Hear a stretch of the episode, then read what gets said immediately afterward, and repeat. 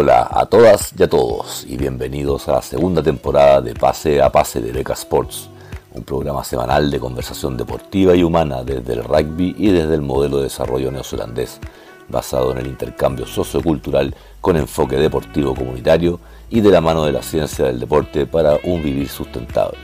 Hablaremos de rugby desde lo inexistente o emergente hasta lo competitivo nacional e internacional, principalmente de Nueva Zelanda considerando un modelo exitoso de sustentabilidad desde el cual poder tomar ideas, técnicas, tácticas y conocimiento a adaptar a nuestra realidad chilena y latinoamericana.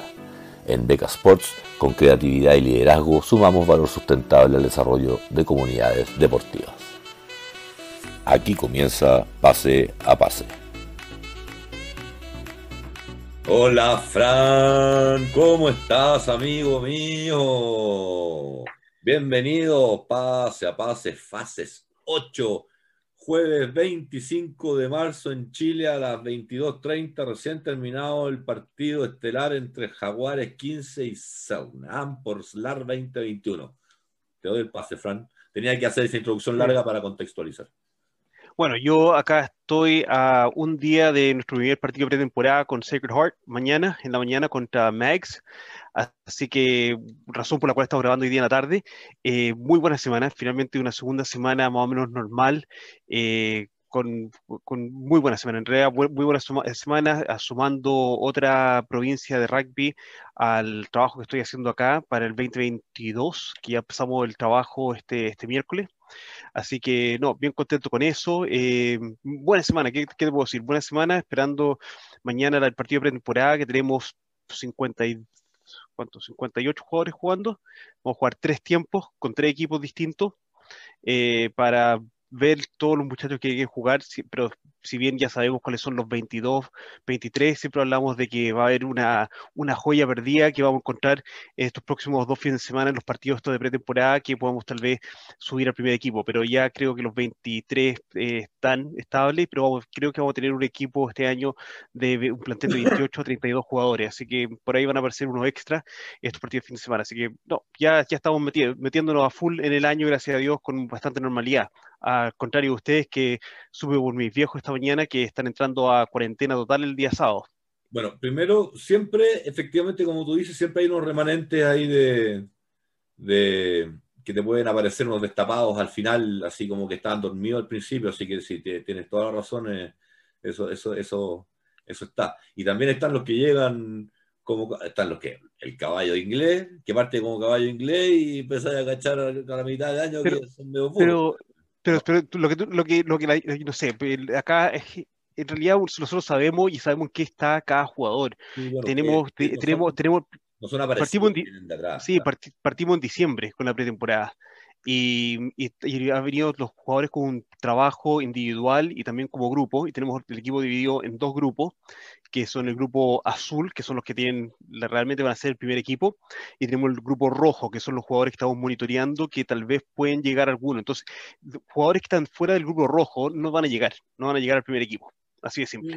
Pero igual se, se hace el, el, se hace estos partidos de pretemporada, tenemos dos entrenamientos, imagínate, el, el, grupo azul está entrenando casi cinco días a la semana, mientras que el grupo rojo es invitado a dos entrenamientos y, el, y los demás que quieran sumarse están invitados al entrenamiento los días sábados. Por lo tanto, la, la, posibilidad de competir dentro de cómo está armado el, el programa de, del First 15 eh, es difícil. Es, difícil venir por los palos y, y de repente meterse en la carrera.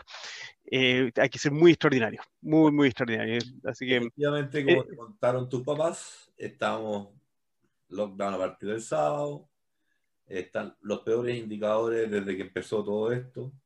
Oye, menos mal, menos mal que te van a dar lockdown a ti, ¿eh? Imagínate si te dejaran salir. Yo soy súper casero, soy eh, está terrible el tema, la verdad yo encuentro, yo me agarro el poco pelo que me queda, de hecho me estoy dejando barba para poder agarrarme algo, pero eh, yo, uno ve las noticias y, y, y, y, sabéis que no dicen, ya no dicen, no la vimos venir, porque hemos, lo que, yo no digo que soy sabio, pero es que son cosas que dan como por, caen por lógica, por su peso. Mm.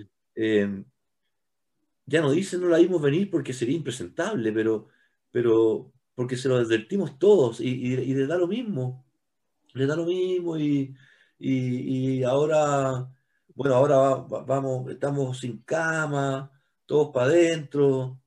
Eh, la gente, mucha afecta eh, clandestina, gente desordenada, porfiada, eh, de todo, de todo índole, de todo barrio, de toda, de toda naturaleza. Eh, es terrible, Fran, es terrible porque no. Y después te dicen, enciérrense. ¿Y cuántos se pueden encerrar, Fran, sin trabajar? Si no te dan cómo. Entonces, primero te tienen que dar cómo, lo que vamos a hablar después, por qué, qué, ¿cierto? Primero te tienen que dar el cómo, después te dicen el qué, no. no? Eh, entonces, eh, es terrible. Y, bueno, y, agradezcamos que está el tema de la vacuna, porque si no, este país sería una locura. Una locura. Exacto. Una locura. Exacto. Eh, Exacto. Así es que eso, y bueno, eso tiene mucho que ver con, con los temas que tenemos que hablar. Eh, hay harto tema para, para, hablar, harto, harto, harto tema. Así es que, ¿qué te parece? Pero el, sí, partamos, partamos, partamos, porque en realidad el mundo está un poco al revés en este momento y una de, los, una de las noticias interesantes esta semana acá, que uno de los síndicos de, de yate de la Copa América que, que, no, que no pudieron competir en la final, que fueron los americanos, American Magic, eh, estaban diciendo de que si no hubiese sido acá en Nueva Zelanda la Copa América, de la carrera esta que, fue tan buena, etcétera, y, pudieron estos equipos sentarse acá en Nueva Zelanda a trabajar durante el último año para poder montar estos nuevos, nuevos barcos y, correr y hacer esta, regata, eh, dicen que no se hubiese podido hacer en ninguna otra parte del mundo, primero, y que creen que la próxima Copa América en tres años más eh, debería hacerse nuevamente acá en Nueva Zelanda, porque es el lugar donde ellos como americanos ven que hay la mayor estabilidad como para poder montar eh, un, un, espectáculo deportivo de, esa manera, que es algo que vamos a conversar más adelante con respecto a los espectáculos deportivos, pero eh, cayó muy bien eso de, lo, de los americanos, del equipo inglés, que es el primer challenger para la próxima Copa América, eh, también dijeron que les gustaría que fuera acá en Nueva Zelanda, mientras que el equipo neozelandés está hablando de que van a haber otras opciones por el tema de plata, porque en realidad acá la economía es chica, entonces no, no hay tantos recursos como para montar eventos grandes tras eventos grandes.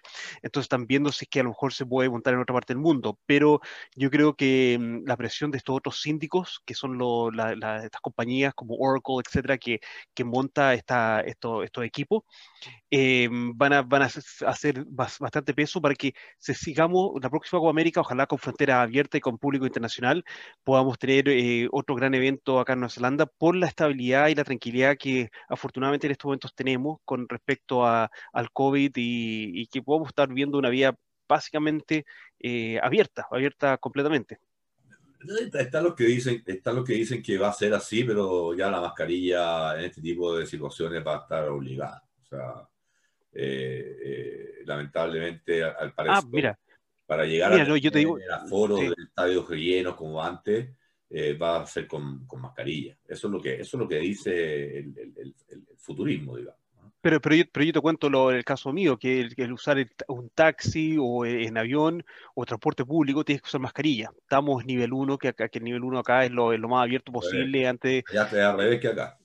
Exacto, es como la el tema 4 usted, pero así todo hay reglamento de que para cualquier transporte público hay que hacer mascarilla. Entonces eso ya como cambió un poco la, dinámica como vivimos y, y bueno, y, un poco como va, se va hacia adelante. Pero bueno, ojalá que la, esta cuarentena sea buena para Chile y que, y que eh, luego partamos al, al siguiente paso. Ya, vamos al tiro entonces a lo que yo creo que están todos esperando y acaba de terminar el encuentro entre Selknam por la tercera fecha con Jaguares, partido de cierre estelar. Eh, antes jugaron Cobras con Olimpia en la mañana y, perdón, eh, Peñarol con, con, Cafetero en la mañana, 43 a 3 ganó Peñarol. Ya. A Cafetero. Eh, y Cobra perdió 8 a 44 con Olimpia. Y Selknam perdió 8 a 65 con Jaguares 15. 8 con 65. Oye, ¿qué te iba a decir? Yo, yo, yo creo.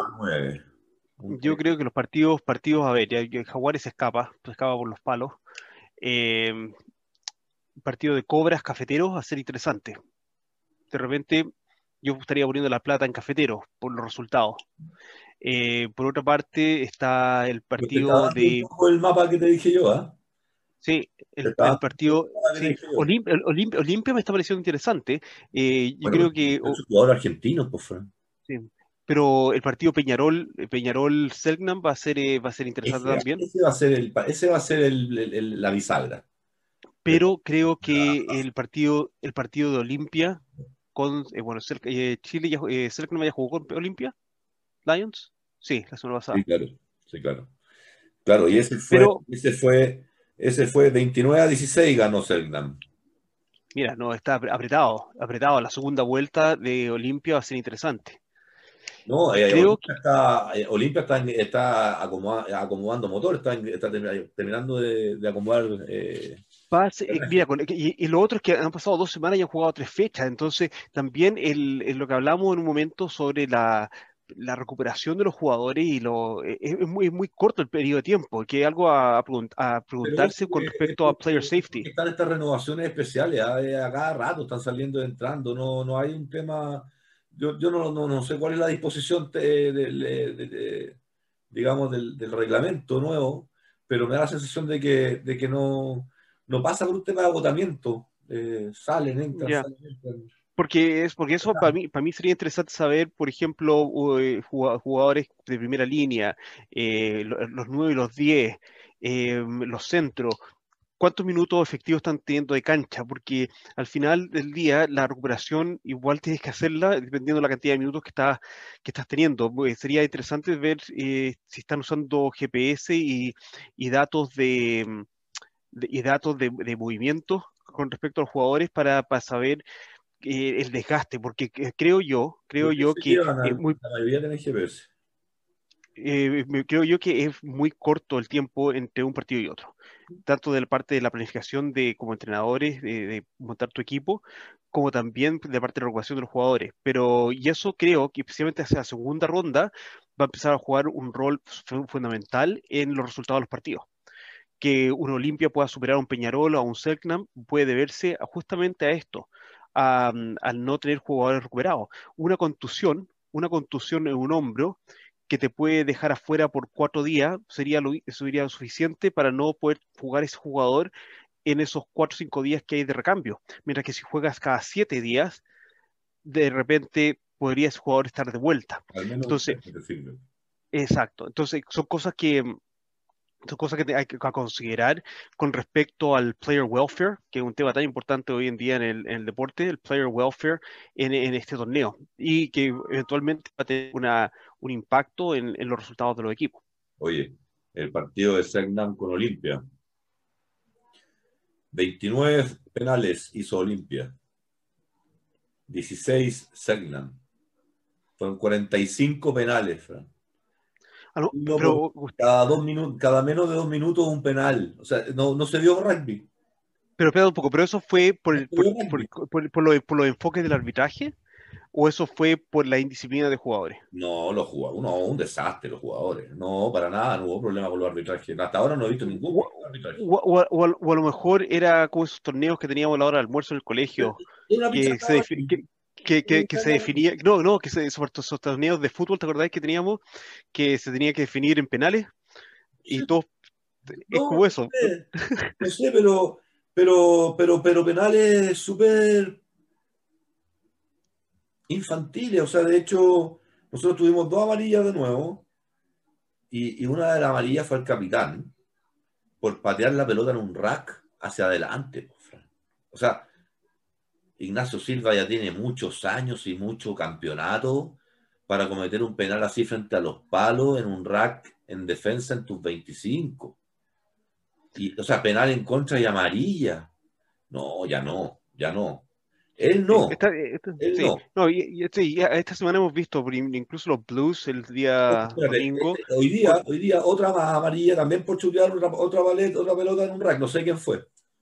Pero, entonces ahí, ahí yo no, ya, ya no le he hecho la culpa a los jugadores. Si es que se están repitiendo el mismo penal absurdo e indisciplinado de la semana pasada, yo ya no le he hecho la culpa a, los, entre, a los jugadores ahí, sino al cuerpo técnico de no haberlo addressed el tema durante la, durante la semana, durante, porque ya estamos viendo que eh, hay un tema de indisciplina que hay que abordar como parte de coaching. ¿Quieres que te diga algo, Fran? ¿Quieres que te diga algo de, lo poco que me puede quedar de sensibilidad de jugador? Aunque hace estuve jugando en primera, tú sabes. Incluso pude jugar con mi hijo, que es algo que siempre voy a recordar. Eh, a mí no me deja, mi hijo no me deja, cosas me dijeron es que quería jugar fútbol australiano este año y Sebastián no me deja. Oye, eh, eh, ah, yo, yo los veo muy presionados a los jugadores eh, en términos de resultados. ¿Sí? Los veo muy ansiosos. Los veo muy ansiosos. Siento, siento que los tienen, que necesitan demostrar, demostrar. Me da la siento, siento en todo, ¿ah? no, no en, porque yo al, coach no lo he visto, en el entorno, en el ambiente, en, en, lo que leo, en, lo, lo, poco que se comenta, en, los Facebook, ¿ah? eh, no sé, eh, em, eh, se estaba esperando demasiado, parece ser, para este partido. Todos sabían que, que sabíamos que, íbamos a perder. Yo pensé que iba a ser algo parecido, pero, pero la verdad es que la mayoría no, esperaba que fuera tanta la diferencia. pero hoy día de nuevo, o sea, ocho penales, perdón, penales, nueve de Segnam, 21, no, perdón, 21 Segnam, 21 penales hoy día Selma. Porque eso, ya, imagínate, si por otro lado tuvieras un Richie Mwanga, ¿y cuántos de esos penales fueron en tu 50? No, no, no. tu lado de la cancha. No sé, al final, mira, no sé, no, no tengo decir. Es que, porque, por ejemplo, si de eso. Entiende tú, entiende tú, que el partido se manejó principalmente en la, en la media cancha de Segnan, porque si nos metieron nueve drives. Entonces, por eso digo, si de esos 21 penales, 9 han sido, y yo no he visto el partido, y 9 han sido en, la, en nuestro territorio, eso significa que si tienes por otro lado a un jugador como Richie Mwanga, te metió 30 puntos. Ya estás 30 puntos abajo. Entonces, eso es lo que se tiene que entender. cuando hablamos muchas veces del mental skills, es trabajar el entendimiento de los jugadores, no la motivación y esto es lo que llamamos en, inglés el arousal de, estar así con, una fiebre por jugar. No, es entender qué es lo que estamos haciendo y entender qué es lo que debemos hacer para tener un mejor performance. Oye, esto, esto me pasa por grabar contigo tan tarde. 16 más 21 son 37, no 45, dije 45 penales. 37 penales fue Segnam Olimpia. En el fondo son 40 penales uno cada dos minutos. Eh, no, pero es igual, es, demasiado y definitivamente un tema a tratar por, lo, por el coaching staff de entender en qué parte de la cancha están sucediendo los penales, por qué están sucediendo los penales, eh, quiénes son los jugadores que están, lo están cometiendo. Eh, y, cuando uno está hablando con los jugadores, muchas veces lo que hay que hacer es dar vuelta al escenario, plantear cuáles son las consecuencias de tal tipo de penal y dejarlo a los jugadores que desenvuelvan las consecuencias para que tomen una, una lo que llamamos acá el ownership, tomen, tomen propiedad de lo que son las consecuencias de su acción en cancha. Pero hay que dar vuelta al discurso a que los jugadores desempaquen el, el, el outcome, el, el, resultado de, de, esta, de esta indisciplina. Eh, por ejemplo, el, nosotros vimos acá con los Blues fin de semana cuando Oakland dio vuelta a Sibu Reese y mucha gente de, lo, de la vieja escuela dice, ay, pero fue tanto Steve Reese como hizo teatro. Sí, en realidad hizo teatro porque no le pasó nada, pero la verdad es que fue una falta igual. No puedes, la, las caderas de un jugador no pueden pasar la altura de la cabeza. No puede estar la cabeza más abajo que las caderas. Está en eso y es roja. Es como que los jugadores ya tienen que entender eso, tienen que saberlo, y es responsabilidad de los coaching staffs de preocuparse de ese conocimiento que tienen que tener los jugadores con respecto a las reglas, con respecto a qué es lo que nos favorece como equipo, qué es lo que no nos favorece por equipo. Y no se puede dar por que sea implícito. Hay que ya deberían saber, porque ellos son profesionales, las pinzas. Para eso uno está como coach. Eh, como coach uno está ahí trabajando los puntos sobre la I.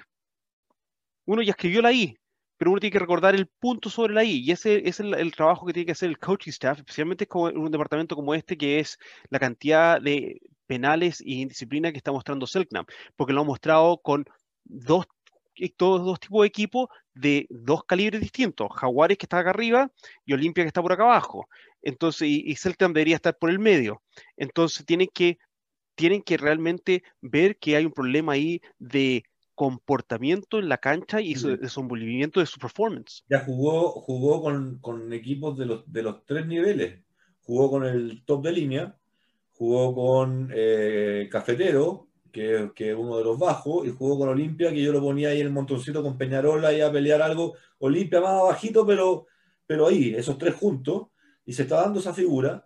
Eh, pero, pero hoy día eh, eh ya jugó con, con las tres de categoría y, y en ninguna marcó real, real diferencia. O sea, con Cafetero mostró un gran rugby, como te digo, de backs, te lo dije con los cuatro tries. Mm. Ese cabro de Garafulich, el 14, el Win hay dos, eh, eh, Matías Bueno, bueno, bueno. Tiene un tackle viejo increíble, una velocidad, maneja con el balón. Eh, es, bueno el cabro. Ese cabro es un, es un, un exportable.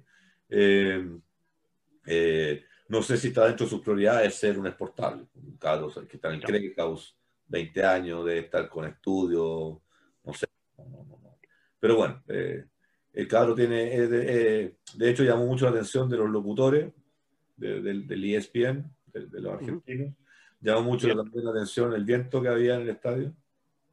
Eh, pero eso, pero, pero ESPN nos debería llamar, porque lo comentamos hace creo que tres pasapases cuando se, se anunció eh, el Estadio Valparaíso y el Estadio La Pintana, y comentamos nosotros acá de cuando nos tocaba hacer el eh, atletismo por el colegio y corríamos en el Estadio de, de Valparaíso cuando lo organizaba el Macay. La jabalina se miraba igual en, en, favor del viento, pero no, no contaban los récords, no, era, era súper fome ir a competir con jabalina allá. Yo, yo, yo, corrí, yo corría 5.000 metros, viejo. Yo me acuerdo la recta que iba hacia el sur en ese estadio. Te juro, no era cámara lenta, era correr en forma estática. Hasta que finalmente, no sé cómo pasaba ahí, le ahí la curva de nuevo. Tú sabes que ese estadio tiene una cosa bien divertida, porque de aquí para abajo, casi todo el estadio, la parte de cancha de fútbol, de aquí para abajo no, se, no, no, la pelota no se desvía. Pero tú tiras un pase de aquí para arriba y la pelota empieza a bailar con el viento. Eh, es como que tiene un punto ciego, digamos, de, neutro, pero llega un momento en donde el viento hace lo que quiere, porque el primer tiempo en el partido de hoy estaba para allá y el otro estaba para el otro lado, es un desastre, un desastre. Oye, ¿quieres, que te cuente una anécdota mía en ese estadio de Valparaíso, dale, cortito, cortito, dale, cortito, cuéntala. Mm, bueno, me acuerdo que un, fui con mi papá, yo creo que estaba en la universidad, como en segundo o tercer año de universidad, y, y, fui a, y fuimos a Viña por el fin de semana con mi viejo. Y como éramos los dos, era como fin de semana padre e hijo, fue, ya, vamos al partido, vamos al partido de fútbol. Y estaba jugando Wanderers, este es un partido de en esa época, segunda división. Y digo, ya, pues vamos al partido de Wanderers. Fuimos al partido de Wanderers, compramos la entrada en la boletería, entramos y tranquilito estábamos viendo el partido ahí en la galería, que sería como la galería más o menos norte de, de Estadio Playa Ancha. Y así conversando, viendo el partido, así una cosa tranquila, pensando, ¿y a dónde vamos a ir a comer a la noche? Esa era un poco la, la, la salida de fin de semana. Y llegamos al entretiempo y eh, pues los parlantes del estadio dicen, y para incentivar al hincha wanderino, vamos a sortear el tradicional televisor mensual al boleto número, y empiezan a leer el, boleto, y, y agarro el boleto y digo, papá, tengo el boleto. Y mi mamá me dice, quédate callado porque acá no vamos a salir bien. Así que caminamos tranquilitos, dimos toda la vuelta hasta la, hasta la tribuna de honor. Y cuando llegamos a las rejas, porque tú sabes que estaba, el estadio estaba dividido en esa época, llegamos y decían, es que tengo el boleto ganador. Y nos abrían la puerta, nos dejaban pasar por la otra tribuna hasta que llegamos hasta la tribuna de honor. Y llegamos y nos entregaron un televisor como de 13, 14 pulgadas, ahí en la caja, el televisor, y, ah, muchas gracias. Mi mamá me dijo, ¿sabes qué? Vámonos al tiro, nos llevamos al, televisor al departamento, pues salimos antes que termine el partido. Y, y, la, la gente del palco oficial de Wanderers nos dicen, no, no, ¿quién se va a ver el partido acá? Así que vimos todo el segundo tiempo el palco honor. Olvídate lo que fue salir de Playa Ancha con una caja con televisor desde el palco honor. Nos taparon a Garabato, arreglado, siempre se lo llevan los mismos. Esa fue, esa fue mi gran anécdota del, del estadio de Playa Ancha. Me gané un televisor destinado al hincha wanderino. El, la vez que fui a ver a Wanders con mi papá y nos taparon a garabato a la salida del estadio porque salimos. Con el cuello del televisor. Claro. Pero, pero, lo, que son, lo que son las apariencias. Salimos del estadio desde el palco de honor, por lo tanto todo el mundo pensó lo mismo de siempre, se están llevando el premio. Claro, porque en el fondo no, no consideraban que lo estaban cuidando, que lo estaban protegiendo. Oye, eh, ay Dios mío. Bueno, mira, la verdad es que en términos deportivos no sé qué más contarles. Tú no viste los partidos, yo los vi. Oye, hay, hay que, hay, hay, que decir al Peque que está ahí por la parte de que preguntarle al Peque cuáles van a ser los regalos que se están entregando los hinchas en el estadio. No, eh, estaba hablando con el Peque, estos días me ha contado algunas cosas interesantes. No, como te digo, no, no sé qué más contarte de lo deportivo, porque un partido con, con el equipo Seglam haciendo 16 penales contra otro que hizo 21, y hoy día un equipo que perdió por 9 tries contra uno y que hizo 21 penales, que se podría, como tú dices, con un buen pateador, 30 penales más, o sea, 30 puntos más, o sea, habrá sido de, ¿cuánto? De 95, hubiera sido 95 a 8, hubiera sido el resultado. ¿Ah? Entonces, con viento y todo, que fue nefasto. De hecho, perdieron dos lines los, los jaguares porque la pelota quedaba adentro, porque no podían entender el viento cómo, cómo funcionaba en ese estadio. los dos, te juro que los dos primeros penales que patearon los jaguares, viejo, fáciles, fáciles, quedaron adentro. El, Fray se miraba así, ¿qué, qué, qué, qué viento hay acá? ¿Qué, dinámica? Cuál, cuál era la dinámica de este estadio, dijo, una cosa increíble. Bueno, eh, así que eso no puedo comentar mucho, no hubo rugby. Eh, puedo, sí, puedo sí volver a decir que en algo que eh, en, en, general el rugby chileno de, de, de, alto rendimiento competitivo, que, que conforman una franquicia o seleccionados, sí puedo aceptar y se ve la mano de, del head coach en términos de tackle. El tackle es algo que se ha mejorado mucho y, y en términos, eh, en eso tengo que, tengo, ahí, están, ahí hay avances importantes y creo que con eso se puede construir mucho. ¿ah? Cuando tú puedes tener mucho lindo juego, pero si no tienes tackle, al final eres muy permeable. Pero con... okay.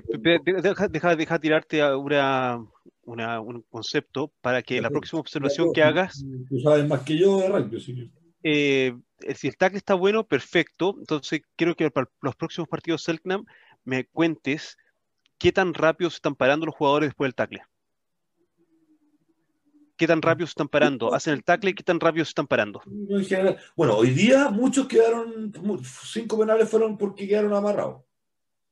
Ya. Y, lo, y, la, y el otro tema es cuántos tackles positivos o tackles tipo A, no B, A que no, el, único el tacleador queda por sobre. Fueron como cuatro y tres los puso Garafulich. Oiga, ya. el tackle mejor, pero tremendo. Eh, eh, sí, no. Eh, pero, pero, pero, para los amigos que siguen, para que siguen el rugby un poco eso, creo que sabemos que un equipo como, como Jaguares va a ser muy difícil para, para Selkram en general, claro. pero tenemos que ver los, los temas de las, las, los mic, las micro habilidades, los micro skills que hablamos acá. Y si el tackle es algo que estaba haciendo bien, fantástico, pero no nos conformemos con que el tackle lo estamos haciendo bien. Veamos ya los, los siguientes, siguientes temas de los, del micro skill del tackle qué tan rápido se están levantando los jugadores. ¿Se demoran 3-4 segundos o se están levantando a los 2 segundos del tackle? Los tackles son tackles positivos, tackles tipo A, a donde el tacleador queda por sobre el, el, ball carrier, o es un tackle que el ball carrier queda por sobre el tacleador. E ese sería un tackle tipo B. Entonces, también el tackle estábamos ganando la línea de ventaja en el tackle. La línea de ventaja es la línea que se genera a donde está el atacante con la pelota. Por lo tanto, estamos generando metraje cuando hacemos el tackle. El jugador llegó a cierto punto de la cancha y con el tackle lo impulsamos hacia atrás. Eso, ese, y el rock que se forma lo estamos formando atrás del punto más eh, más adelantado que llegó el atacante. Eh, esas son cosas que tenemos que empezar a ver y, y, y ser críticos en cuanto al desempeño que están teniendo eh, el equipo, en este caso Selkramp, que es el rugby que nos toca eh, ver, pero también cuando vean sus propios equipos jugar, cosas que ir, a, que ir observando. Ojalá que el cuerpo técnico pudiera dar abierta esa información al menos a nosotros a ti te serviría mucho, nos podrías hablar con, con, con más estadísticas en la mano, algo más entretenido. Oye, pasemos a otro tema porque ya pasamos, pasamos media hora del primer tiempo y nos quedan hartos temas aquí en el primer tiempo. Eh, íbamos a, hablarnos un poco del, del, enfoque que, tiene, que está pasando con el tema COVID, de, de, lo que leímos hace poco en la prensa, de que las Olimpiadas se van a efectuar sin, sin visitantes, sin asistentes, sin familiares, sin turismo. Eh, al mismo tiempo, eh, esta semana eh, se postergó a última hora un torneo nacional de asociaciones femenino que se hacía por primera vez para rugby de 15 en categoría adulto, por el mismo tema, por una, una región metropolitana, jugadoras viniendo de todas las regiones a una zona absolutamente saturada, recientemente entrada más de la mitad a fase 1, hotspot, todo, todo hirviendo, todo, todo, todo quemándose y, íbamos a traer eh, chicas eh, deportistas a, jugar al epicentro donde estaba todo sin camas, eh, a lo mejor jugando en contra de la comunidad local, porque si se fracturan o se enferman o, algo pasa, tienen que terminar ocupando la capacidad instalada y el recurso humano médico que hay acá, que ya es escaso. Entonces, finalmente vimos la carta que, que emitió la federación y y suena razonable todo lo que dicen, que finalmente lo que importa y lo que la World Rugby dice, lo que importa es la, seguridad de los jugadores y lo que nosotros agregamos a eso, también en este término, importa la salud de la comunidad local, de la comunidad receptora.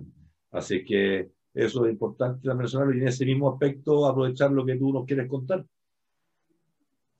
Sí, mira, es que la verdad, la verdad el, eh, uno de los temas que me tocó hoy día, este, hoy día, esta semana, perdón, en clase fue hablar sobre lo que es el risk assessment en eventos deportivos, que es uno de los temas que, que nos tocaba tocar esta semana. Y el risk assessment significa el, la evaluación de riesgos de los eventos deportivos.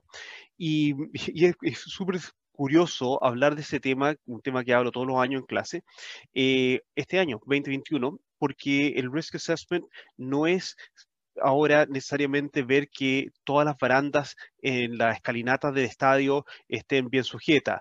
No es el de las barras bravas, es el risk assessment que se tiene que hacer, la evaluación de riesgos que se tiene que hacer con respecto a lo que ha sido el COVID y la, y la pandemia. Eso ha tomado el corazón de lo que es la evaluación de riesgos en la realización de eventos deportivos en el, mundo actual que estamos viviendo. Eh, nosotros estamos en una situación favorable acá en Nueva Zelanda, pero con esta posibilidad de poder entrar en cuarentena porque hay un caso comunitario, se activan todo tipo de legislaciones, regulaciones con respecto a cómo tenemos que llevar a cabo el evento deportivo o si es que lo podemos llevar a cabo eh, con, la, con esta evaluación de, riesgo. Por lo tanto, hay dos conceptos que cuando estamos teniendo que, teniendo que tomar estas decisiones que, vemos eh, en este momento es, el primer concepto que hay que tener súper claro es la severidad, la severidad que puede tener el impacto de este riesgo. Y luego es la frecuencia o la eh, qué, tan exponencial puede ser el riesgo. Entonces, el, típico caso que, uso yo cuando se, da vuelta una botella de aceite, el pasillo de los aceites del supermercado, eh, la severidad de eso es que, bueno, si es que alguien se cae, se puede lastimar, pegar en la cola, pegar en la cabeza, etc. Eh, ¿Con qué frecuencia puede pasar? Bueno, va a depender de la cantidad de gente que esté en el supermercado. Por lo tanto, eso va a determinar finalmente qué acciones tomo en el supermercado, si es que irlo al pasillo, si simplemente eh, empujo el aceite para un lado y pongo un par de conos para que la gente pase por el lado, o si simplemente elimino el riesgo y activo todo para limpiar y dejar todo impecable nuevamente. Entonces tenemos tres acciones que podemos tomar ahí, que podemos eliminar el riesgo, transferir el riesgo a otra parte o aislar el riesgo. Y eso es, eh, hoy en día, es una, es una situación que tenemos que tomar en mente con respecto a la evaluación de riesgo, pero con un riesgo que no necesariamente vemos, que es el COVID, que es el virus que se está contagiando y que está contagiando por mi mamá me decía hoy día más de 100.000 casos anoche o ayer, no, no sé, ya estoy medio perdido con la hora. 7.000 eh, casos nuevos, 122 muertos, nuevos, nuevos casos. Pero, pero, es pero lo, que, lo que es difícil en, en nuestra lo que es difícil en nuestra realización de eventos deportivos y organizar esto con los japoneses. que me da risa cuando argumentan desde la oficial, desde el gobierno, que dicen, oiga, pero lo que pasa es que aumentaron porque aumentamos la, cantidad de PCR hecho. Bueno, pero si eso independiente, eso ahí estaban, igual estaban los enfermos, el, contagiado estaba igual. E, o sea, entonces, cuando te tratan de, marear la verdiz con ese tipo de argumento, entonces, ¿cómo no te vas a encontrar con una sociedad media revuelta? Porque porque son tomaduras de pelo, pues, ¿me entiendes? O sea, tú no lo puedes. No, por, no, por supuesto. por supuesto. porque tomamos más PCR. O sea, o sea, a lo mejor cuando, cuando el año pasado tomamos menos PCR y, y salían 6.000, o sea, si tomábamos más, eran 10.000, pues. O sea, en el fondo no, no, no, no tiene una lógica, digamos. Exacto, exacto. Y, eso, y eso es lo, difícil. Por ejemplo, ahora tenemos la Olimpiada, que se ha hecho también una evaluación de riesgo de si hacemos las Olimpiadas, el riesgo es que tenemos que parar el contagio si es que se genera contagio. Entonces, ¿cómo podemos parar la, diseminación de este contagio grande? Es no tenemos público, es una Olimpiada sin público y sin visitante a, Japón. Em, y tú dices, ok, esa fue la determinación. Bueno, esa determinación se tiene que haber tomado debido a que se considera que el virus puede ser, el impacto del virus puede ser severo y puede ser a la vez también con una dinamismo y una exponencialidad bastante alta. Entonces, tenemos que siempre mantener esos dos factores cuando estamos realizando eh, estos eventos. Y tú me contabas que este torneo de rugby femenino estaba, estaba para este fin de semana y ahora dos días antes se suspende o se pospone o se cancela. Bueno, nosotros como organizadores de deporte tenemos que hacer estas evaluaciones de riesgo con independencia a lo que está dictando la autoridad. ¿Por qué? Porque la autoridad está dictando políticas públicas de salud y, sanitarias, como digan ustedes, con respecto a la población en general. Pero nosotros, como organizaciones de organización comercial. Bueno, pero como sea, pero nosotros como lo que quiero llegar es que nosotros como organizaciones deportivas conocemos bien nuestras operaciones. Como nosotros operamos, qué es lo que tenemos que hacer para realizar esta, esta actividad. Por lo tanto, nosotros podemos realmente hacer una evaluación de riesgo acorde. Y si sabemos, si estamos viendo que en el país hay, por ejemplo, mucho contagio, eh, que se está llamando a no movilidad de la población general, ¿por qué estamos movilizando de todas partes del país a otra región. Esto ni siquiera estamos hablando del, del, porque las implicancias de nuestra evaluación de riesgo en un ambiente como estamos ahora va más allá del evento, va a las consecuencias de ese evento porque estamos hablando de un riesgo que no vemos, un, es, un, es un riesgo no tangible. Entonces, tenemos que ver ese efecto dominó, el, el, impacto de ese riesgo y la severidad que puede tener, porque a lo mejor, ah, perfecto, tú tuvo el torneo, pues, resultó todo bien, pero se nos dispararon después los contagios en Arica porque vino el equipo de Arica. Y tú dices, eso es la responsabilidad, la accountability que tenemos que tener con respecto a nuestras organizaciones de eventos deportivos. Japón, lo está tratando, Japón lo está tratando de bajar, no permitiendo a turistas. yo, yo creo que todavía está en duda, la verdad, yo creo que todavía está en duda el tema de, de la Olimpiada. O sea, acá, acá, acá, causó mucho revuelo el que no, no pueden ir delegaciones o turistas, son solamente los deportistas y, sus inmediatos coaches, etcétera. Pero, mm, porque, acá estamos en Bill esa es la verdad. Sí, pues, exactamente. Entonces, ahora te digo, o sea, eh, aquí hoy día tenemos, haciendo SLAR, ¿cierto? Que eh, tengo que felicitar hasta ahora la burbuja que se ha hecho en Santiago. Eh, ha funcionado bien ya llevan poco más de dos semanas adentro, no se ha salido de contagio, pues sabemos que tampoco los cuentan, pero al parecer están jugando, así que no ha habido nada masivo. Así es que, pero espérate, el, tema pasa por lo siguiente, que, que eh, por eso te digo la evaluación de riesgo, porque fíjate tú que a partir de hoy día, si los que vuelven por concepto de viaje desde el exterior, al, regreso tienen que pagarse el, hotel sanitario, igual con Nueva Zelanda, que se ha hecho siempre, ahora se hace a partir de hoy en Chile. Ahora tú me dices, la pregunta mía es, cuando vuelvan de Uruguay, Selnam, ¿qué va a pasar con ellos a Chile? ¿Tienen que hacer una cuarentena cuando lleguen acá? ¿Quién, quién, los, quién los va, quién va a pagar esa cuarentena? Eso no estaba en el mapa cuando organizaron la ciudad. No estaba en el mapa. Yo no sé qué es lo que va a pasar. a lo mejor lo consideran un viaje especial, con algún tipo de trato especial y les van a evitar hacer la cuarentena al regreso, como también sabemos que lo hicieron cuando llegaron a la otra franquicia. O sea, o sea no estamos hablando de nada nuevo, digamos, pero, pero, no, pero también estamos tratando de, cuestionar algo ¿Y, ¿Y qué pasa, ¿y qué pasa con los chicos de... Práctica, ¿Y qué pasa con los chicos del Sevens? Los chicos del Sevens que acaban de partir, los, los chicos del Sevens que acaban de partir a Doha, o, a, no sé, o a Emiratos Árabes, perdón. Sí que yo estoy, yo estoy, yo, bueno, día de la mañana, porque eh, era, es Dubai que van. la cosa es que yo estoy planeando un viaje a, a, Doha el próximo año, pero estamos ahí, veremos si es que si es que podemos salir del país, pues eso es la verdad. Pero Emiratos Árabes, ¿qué va a pasar con ellos? Cuando vuelvan a Chile van a tener que... Interesante. O sea, van a tener que pagar, ¿no? ¿Quién va a tener que pagar? Bueno. Acá, acá, acá, nos, acá nos dijeron claramente, eh, si cuando se abre, abre la burbuja con Australia y las islas, que va a ser el próximo mes, eh, nos han dicho claramente que si cambian las circunstancias y las fronteras se quedan cerradas, los ciudadanos neozelandeses que están fuera del país quedan bajo sus propios méritos afuera, no quedan con ayuda del Estado. Claro, no, pero estos ellos van a representar a Chile. O sea, en alguna medida, a, a, los que están en, en, Dubái podría comprender que hubiera algún tipo de pago o, o abono respecto de, de, lo que sería volver. Pero acuerde que se fueron sin esta medida, se fueron ayer y la medida se publicó y se hizo hoy día. Entonces. Eh, que, eso pero Gustavo, que esos son los tiempos actuales. Selman es una franquicia. Por lo tanto, por lo tanto eh, ahí los dineros estatales no entran.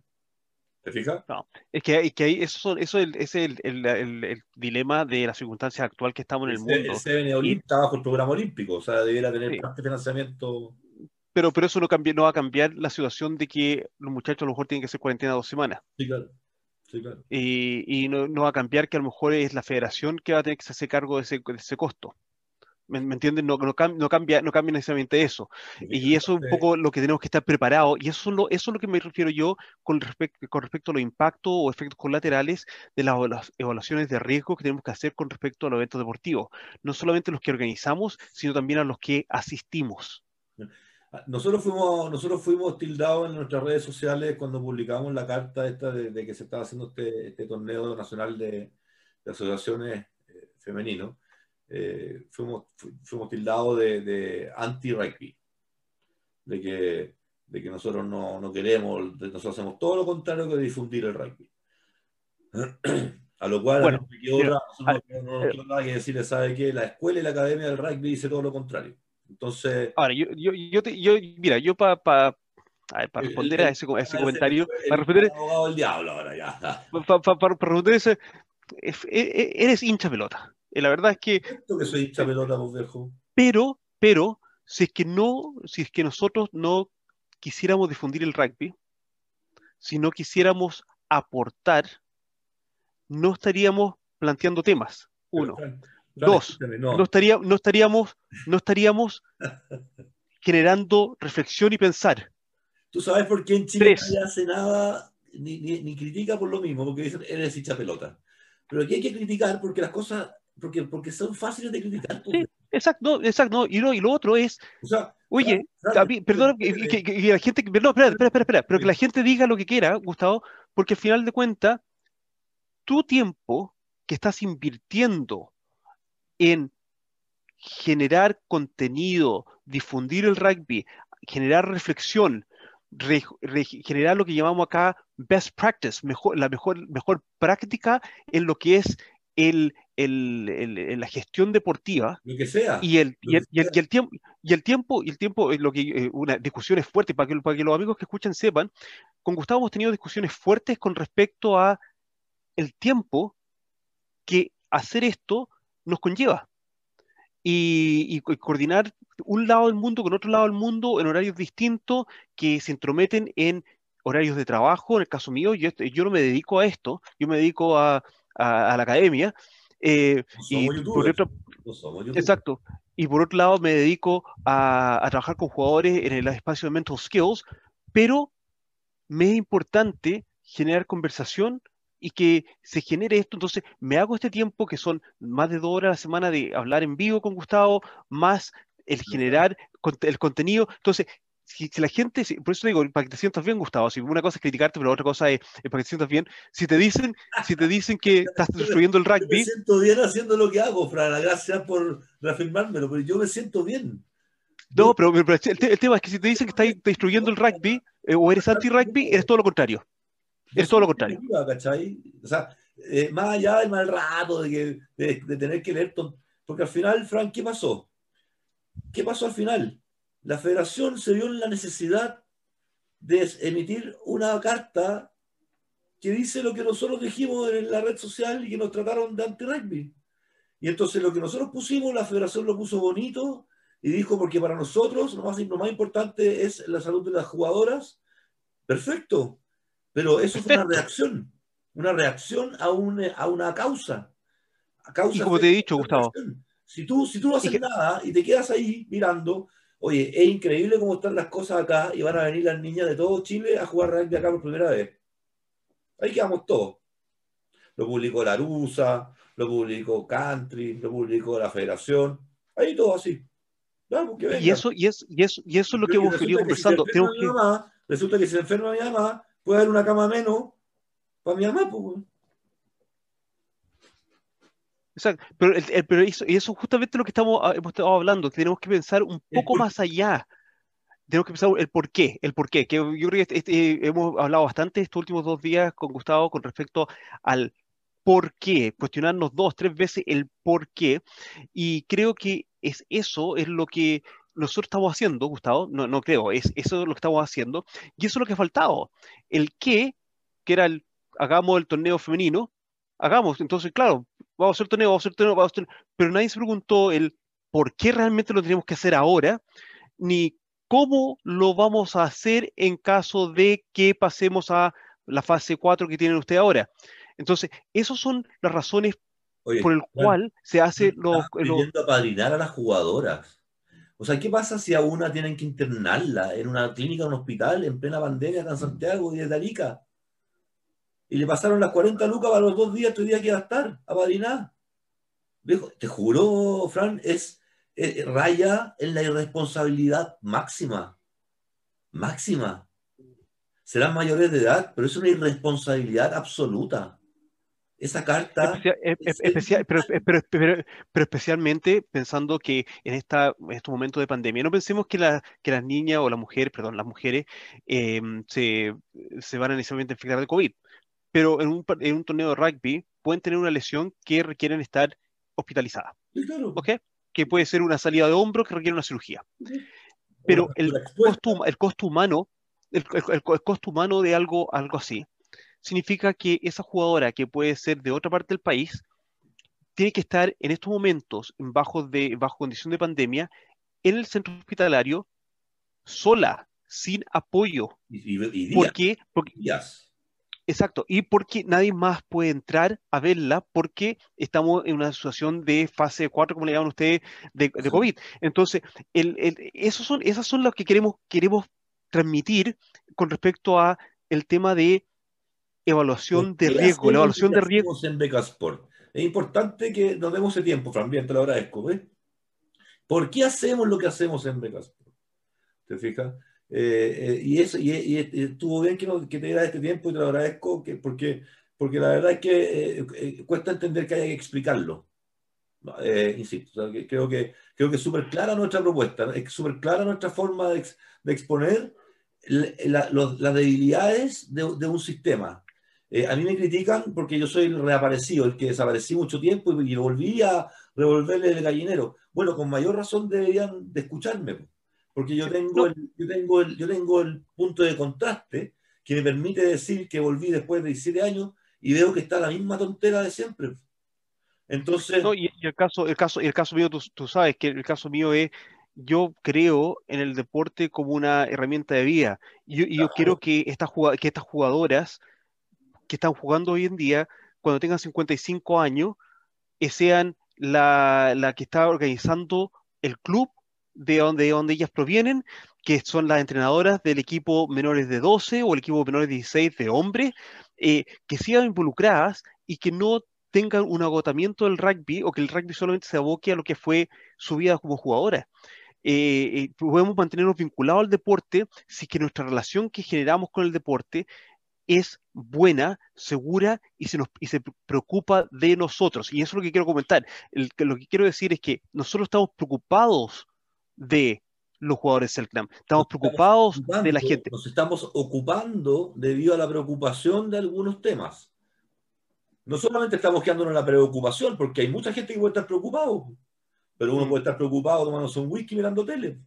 Sí. La gracia está cuando uno se ocupa ¿ah? de, exacto, sí, exacto. Y eso es lo que planteamos. Y, la verdad, la verdad es que mi tiempo lo estoy entregando eh, si alguien quiere que yo me ocupe en otra cosa, estoy abierto a, propuestas, pero me tienen, que, me tienen que dar a mí algún porqué importante, me quiero ocupar en otra cosa y no dedicarle tiempo a esto.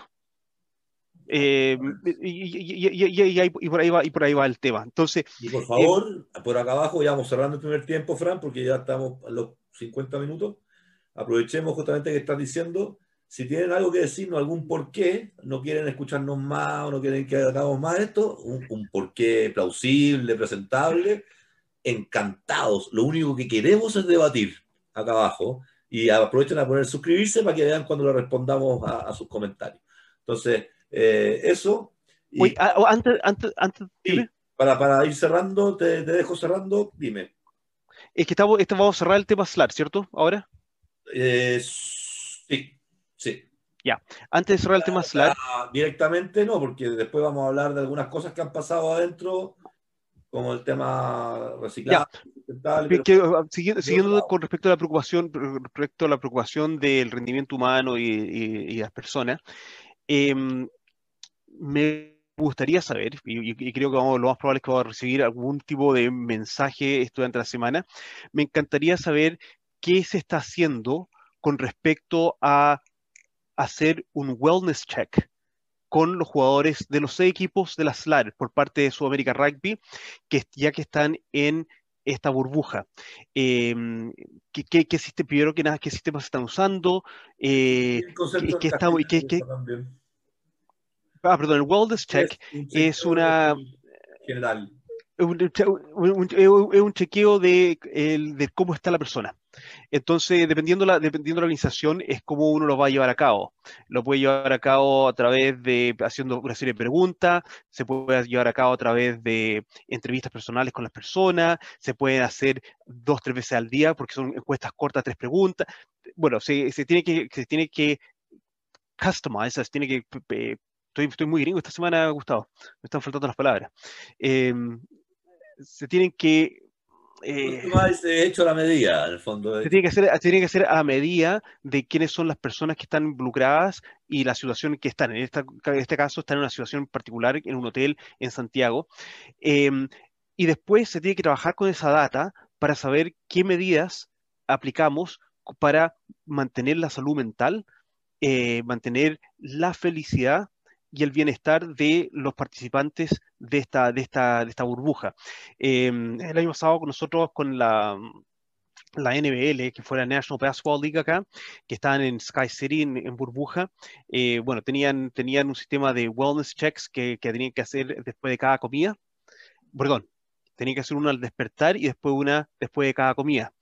Em, y con esa data, bueno, resultó el por qué, por ejemplo, yo terminé haciendo una, una charla con los jugadores de, de Otago, que finalmente ganaron la, la competencia, y, más que la conversación con los jugadores de Otago fue la conversación con el management staff, con, con los entrenadores, con respecto a cómo replantear el día y cómo replantear el, los entrenamientos y el diálogo con los jugadores para mejorar el bienestar de la, del agotamiento y la frustración que están sintiendo los jugadores en un, en un, en un sistema de, de, burbuja. Por lo tanto, hay un tema ahí em, bien importante con respecto a los jugadores. Eh, los jugadores chilenos están en casa, están más cerca de familiares, etcétera. Pero ¿qué pasa con los colombianos? ¿Qué pasa con los colombianos que son argentinos colombianos que están alejados ya por buen tiempo? ¿Qué pasa con los, con los paraguayos, etcétera? Los brasileños que tienen el, el bloqueo del idioma. Eh, ahí hay, varias cosas que incluso el wellness check puede ser distinto eh, cómo se hace la medida con respecto a cada plantel, porque las necesidades o, lo, que necesita o lo que quieren en cada plantel puede ser distinto a lo que quieran medir. Entonces, eso es una curiosidad que tengo, pero es un elemento muy importante que nosotros acá usamos con los, con los equipos, pero más aún en, en sistemas de burbuja.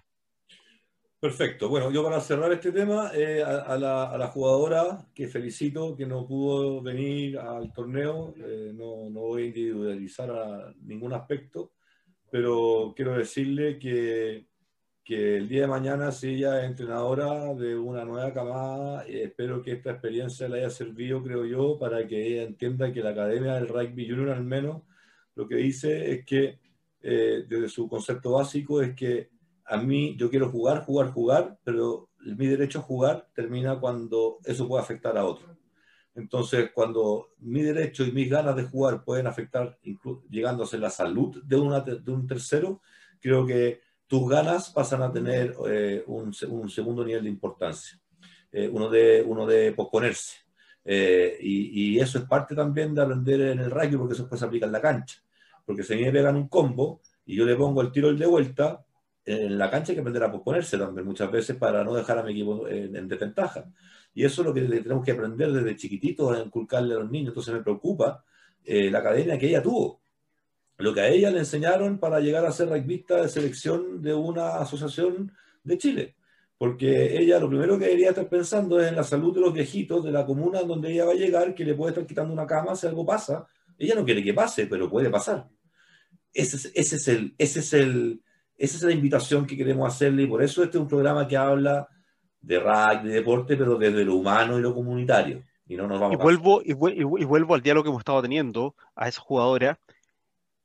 A ella le molestó que no podía jugar, que no se realizó el torneo. Pero la pregunta es, ¿por qué? Y entendemos el por qué no se puede realizar. Entonces, esa es la invitación a empezar a pensar un poquito más allá del inmediato qué, sino al fondo del por qué. Ya, Fran, perfecto. Vámonos ah. al break, vámonos al break. Gracias, Golem. Gracias, South. La tengo, la tengo guardada la pelota, Golem. Gracias, ah, Gracias, Manukau. Gracias, Tongan Barbarians. No sé si se me olvida alguien más. Creo que no. South, Southbrand. Southbrand, me mandó, te lo mandé también el borrador del, del Beacon en su nueva, en su nueva acción. Así que fantástico, gracias. Vamos y volvemos, muchachos. Beca Sports agradece el apoyo y auspicio de Pase a Pase por parte de Manukau Institute of Technology. Ellos son nuestro partner natural desde el comienzo, cuando hace algo más de tres años desde Nueva Zelanda nos contactaron para ver cómo hacer un proyecto de intercambio sociocultural basado en la sustentabilidad, el deporte y la ciencia del deporte. De ahí nace Breca Sports con su misión, filosofía y motivación. Golem es una marca chilena con la que compartimos parte de nuestras misiones y motivaciones, la de ayudar a masificar el deporte entregando implementos de calidad al alcance de todos. Se vienen grandes noticias y promociones para que puedas tú y tu club o equipo tener la flamante pelota con costuras a mano y oficial del Seven Juvenil Macay 2020 que siempre quisiste. Agradecemos también a Green Ticket.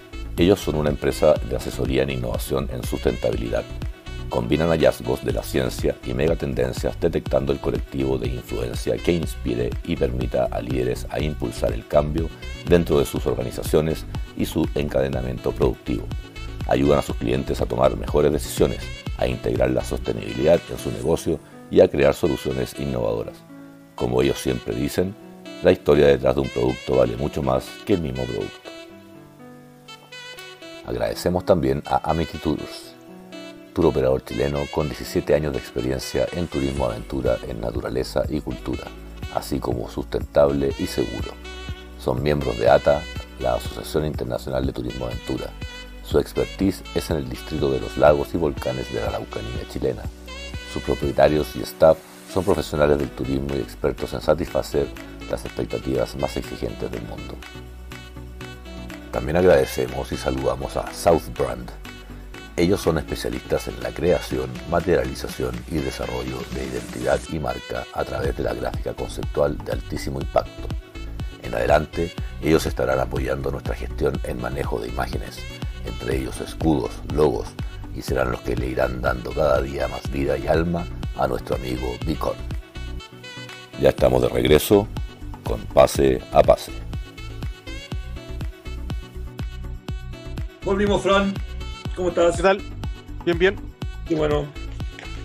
Ya, sigamos. Sigamos, sigamos, sigamos. Eh, eh, que, ah, bueno, nos quedó el tiempo pasado, del tiempo anterior.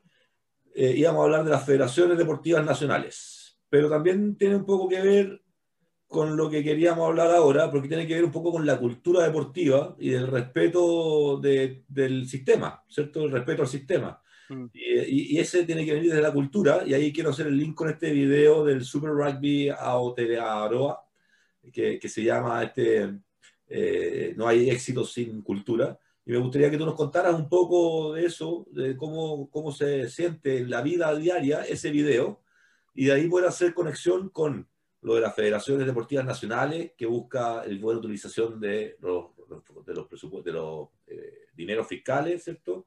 Que, que haya accountability, que haya fiscalización, temas sustentables, hay otros varios temas ahí que se linkean.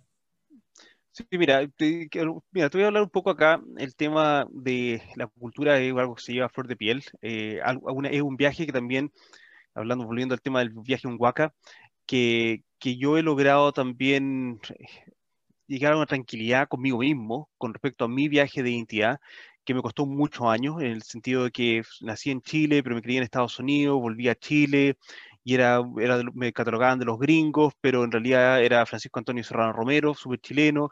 Después volví a Estados Unidos y era nuevamente como gringo, pero pagaba con la tarjeta de crédito y era, ah, pero tú eres latino. Y toda esa confusión.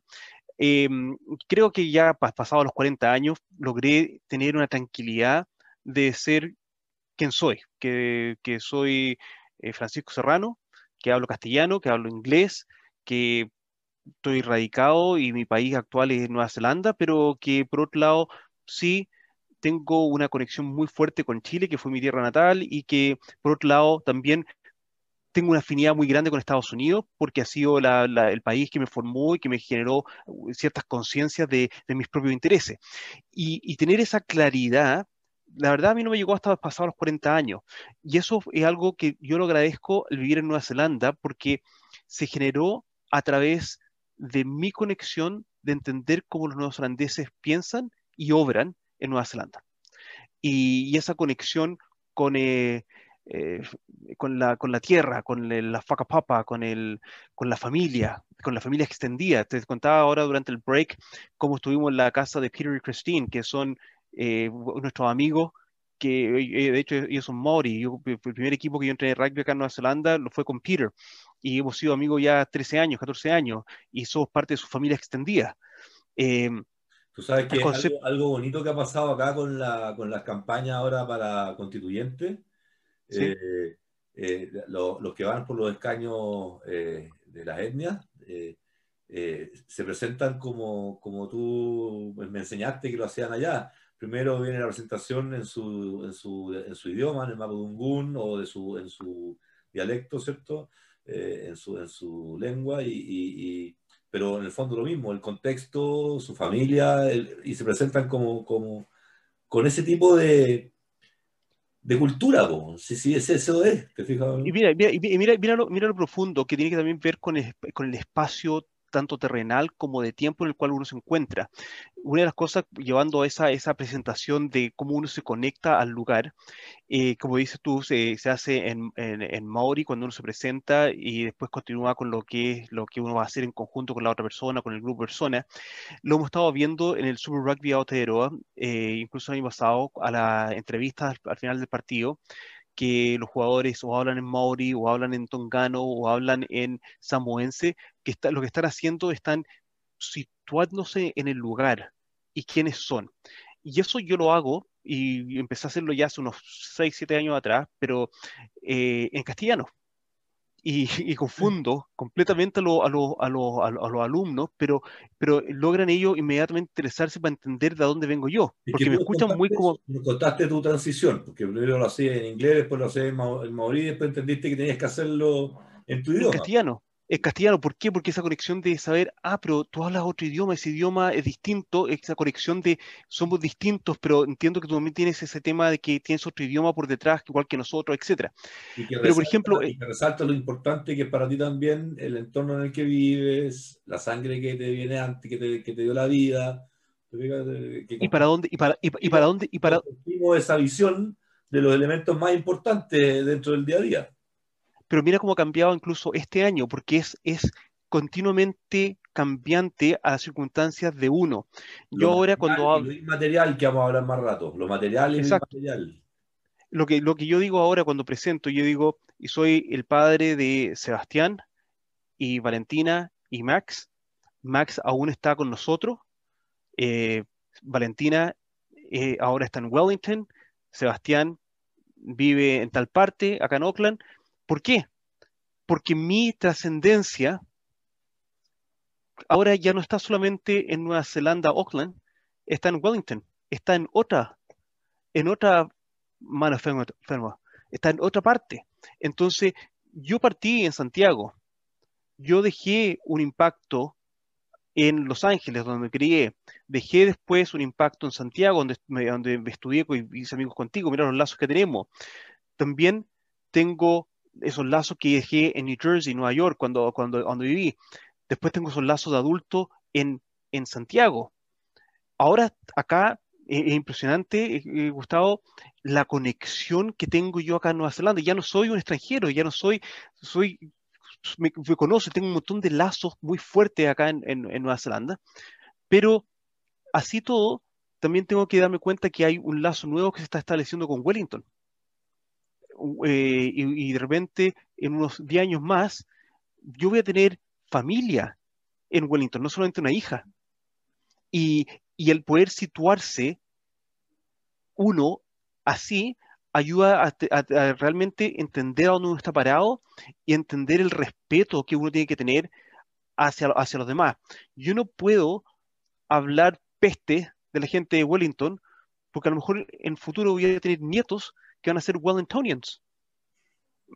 Imagínate, imagínate, eh, imagínate esa pequeña tontera, pero en realidad, ¿cómo puedo ser irrespetuoso con respecto a, ellos si es que al final a lo mejor mis nietos van a ser de esa, de esa tierra? Entonces, es por, ahí, donde va todo el concepto del tema de la cultura y los jugadores de, rugby que representan los diferentes equipos de Aotearoa hablan un poco de eso, ah, hablan un poco de eso, hablan un poco de la trascendencia. Eh, yo tengo una, suerte fantástica de tener que trabajar una vez a la semana en Wanganui, que es una de las, y lo invito a, ver la a ver la, página web de wanganuirugby.co.nz que es que tiene una sección donde hablan de la historia. Lo voy a anotar después. Después la voy a anotar, la voy a dejar en, la, abajo. Es una de las uniones de rugby más antiguas del país, porque Wanganui en un momento fue un puerto importante, porque está, entra, entra un río por ahí, está en el norte de Wellington, y esa unión de rugby partió en 1889 comunión, ya comunión, el rugby partió antes, pero comunión de rugby organización ya existía en 1889, una de las más antiguas del país. Y hay varios, recortes de diario y todo que tienen en la página web a través de los años, tienen toda la cronología de los años en, esa unión. Y, y, es, y es notable que, por ejemplo, este año, hace un mes atrás, hicieron un reconocimiento de que en su nombre tenían que incorporar la H. En vez de Wanganui con WA, tiene que ser Wanganui con WH, porque así es el sonido y de la manera que se escribe por la etnia local.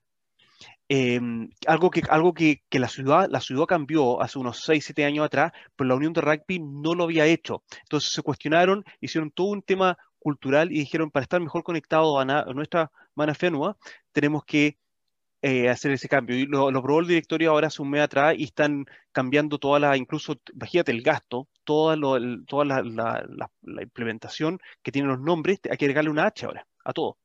Entonces, eso es importante. Me tocó el, miércoles, bueno, me voy a contar, eh, visitar eh, eh, White Cattle Rugby Union, y Waikato Rugby Union, donde están los Chiefs, están pasando por un año muy especial, que es el año del centenario de la Unión de Rugby Waikato, una de las uniones importantes de rugby del país, donde han salido grandes All Blacks, tiene un equipo de Super Rugby, etc. Están cumpliendo solo 100 años. Están cumpliendo solo 100 años ahora. Y de hecho dije eso cuando estaba, estaba en, la unión y me dijeron como que, pero eso es harto. Y, y, le digo, en realidad no es tanto, porque 100 años fueron después de la Primera Guerra Mundial, le digo. Y me dicen, bueno, en realidad, pero el tema de lo que tú dices material y lo inmaterial, eh, viendo un poco de, la, de, de, los, de los artículos que están recopilando para celebrar estos 100 años, una de las cosas que se han encontrado ellos es un banner con el número 1891. Y lo tienen ahí.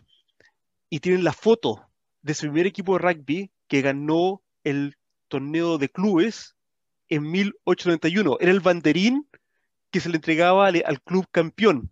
Y está en la foto y solo dice 1891. Y después el banderín que está ahí, que es el mismo, que está atrás de una caja de vidrio, está con todas las fechas, 1891, 1892, hasta básicamente el, el, el, 19, el 1920, que cuando ya se organizó la Unión de Rugby. Pero el tener ese entendimiento, el darse el tiempo de fabricar esa historia, eh, que los que pertenecen a esa organización te cuenten de las cinco veces que los Springboks jugaron contra la Unión de Rugby de Waikato, con fechas. 1924, 1954, 1991, me estaba faltando una entre medio, eh, y la otra fue el 2013, si no me equivoco, eh, es, es, es, muy relevante. La de 1991, perdón, 1981 generó unas revueltas de protestas contra el apartheid tremendo acá en Nueva Zelanda, que la, la, gente se tomó la cancha y, pararon el partido, el partido no se pudo jugar. Pero eso es parte de la cultura de la Unión de Rugby Waikato. Es algo que se conmemora y se La política, la, eh, mi padre siempre, hay un, hay un, tema que yo tengo que hablar mucho ahí con mi, yo nací, la, mi padre fue dirigente deportivo en, un tema político en Chile complicado, tú sabes, en una dictadura. Entonces, eh, la política siempre va de la mano con la política, la, el deporte. Lo que pasa es que el deporte tiene que hacerse el que no lo ve. El deporte tiene que seguir mirando. Eh, siempre, de chiquitito me daba la idea de que el deporte era como el cocodrilo y, y, los medios y la, y la asociación y las federaciones son como los pajaritos que, que se limpian los dientes y que es como una simbiosis, que uno depende del otro, pero que finalmente uno es el importante porque sin el cocodrilo el pajarito no existe. Sin embargo, sin el pajarito el cocodrilo sí existe. Con menos dientes, pero va, a existir igual. Eh, y de hecho llevas el animal eh, más, antiguo, sigue vivo, de los más antiguos que siguen eh, vivo en la Tierra. Entonces, un poco esa, esa, es un poco la, la idea del, del, del, concepto del, del, deporte como, como elemento a, mantener limpio. ¿ah? Exacto. Pero, pero lo importante es que culturalmente no es solamente decir, oye, nosotros sabemos, es realmente saber la cultura de tu organización y vivirla. Eh, nuestros amigos de Quelequén hicieron un lindo ejercicio con nosotros el año pasado con respecto también a, a lo que ha sido la, la, trayectoria que el año pasado están cumpliendo 20 años de, como club, de que, por ejemplo, de acuerdo a la historia de, de saber que ellos son los dragones los, los dragones de Quelequén, porque cuando tuvieron que pedir hacer sus primeras poleras de rugby, eh, fue el, el bonito que les gustó y mandaron a hacer las poleras de rugby afuera de Chile y les llegó con ese bonito y fue cuando lo vieron, ah, no, nos van a llevar los dragones y, y, se quedaron con eso y eso ha sido el logo del club, que no tiene nada que ver con que con la zona ni nada, pero fue la fue el, el, el tema que se, se gestó y no son dragones, un dragón. No son dragones, son caballos lo que les mandaron. Si ese es el problema, el problema que ellos sí, dragones y se equivocaron allá, nos encontraron y les mandaron un dibujo de, de un Pegaso, o sea, de un caballo claro. stallion, digamos, con pelo largo que parece como un dragón. Claro. Pero, pero eso es. Eh, a mí me. Bueno, entrando, es importante que, que, entendamos este contexto de la cultura para, para alcanzar el parte, para, como elemento importante para alcanzar el éxito, porque no es lo único. Eh, y, y, ahí quiero, quiero acercarme a, a un tema de, del cómo ese respeto que tú dices en la tradición, hoy día, por ejemplo, lo estamos viendo en algo que, que estábamos preparando el programa y me, me impactó mucho, Fran, y, y, no sabía si tocar este tema, pero la verdad es que me impactó mucho un flyer que acabo de ver en la página de Facebook de... Sí, sí yo, yo, también lo tengo abierto acá y, te digo la verdad, dice esto... que la cacería, vamos, Selnam, que la cacería... Que la cacería aún no termina. Y ahora tengo. hashtag, todos somos Selnam. Y yo no sé si eso, y yo no sé si eso es de esto saben la historia de cómo fue exterminado. No, yo creo antes de eso, Gustavo, yo creo que voy a hablar del punto de vista mío. Yo estoy fuera de Chile, me pueden tratar de progresista, como amigos míos me han, me han, tratado, pero la, la, la, verdad, y me ha dolido, eh, la, la verdad es que tenemos que entender que estamos en una era postmoderna incluso se habla hoy en día post-digital. Por lo tanto, el mundo de hoy y cómo vivimos hoy y cómo entablamos nuestras relaciones humanas y cómo nos dirigimos a las personas y cómo trabajamos es completamente distinto a cómo era en los años 90 cuando nosotros estábamos comenzando nuestra adultez. Es distinto. Y tenemos que hacer un reconocimiento que estamos en 2021, estamos trabajando hacia el 2030 y que el mundo cambió. Tenemos ya una generación de adultos que nació con Internet y prácticamente con teléfonos celulares y teléfonos inteligentes. Eh, estamos en una época, una era post-digital con diferentes relaciones humanas y diferente valor que le damos a las relaciones humanas. Eh, Chile cambió. Yo al regresar a Chile, Chile es una sociedad multicultural en cuanto a las personas que andan en la calle, a las personas que escuchamos, a las personas con las que trabajamos, a las personas con las que convivimos, incluso a las personas que ya ahora son miembros de nuestras familias.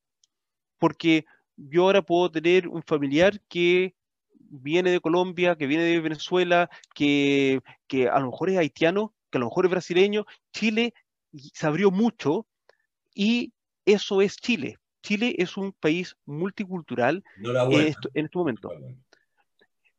En la opinión que podamos tener nosotros viejos, si es bueno o malo, puede, pueden tenerla, pero hay que hacer un reconocimiento que eso es Chile, es, eso es.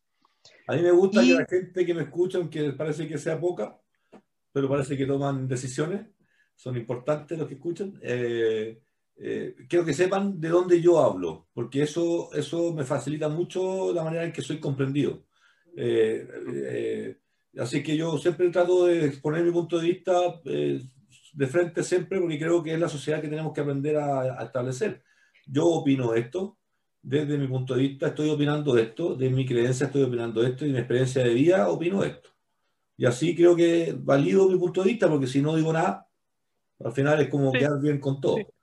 Sí, pero a lo que quiero llegar es que si nosotros vemos ya, volviendo al contexto deportivo, que es lo que aboca este podcast semanal, es, y vemos que en otras partes del mundo, el uso de nombres o símbolos de etnias originarias de la Tierra, diga, ya estamos hablando de etnias aborígenes, eh, o indígenas, que podemos, podemos pasar la, la palabra indígena, estamos evitando usarlas porque ya no hay diferenciación.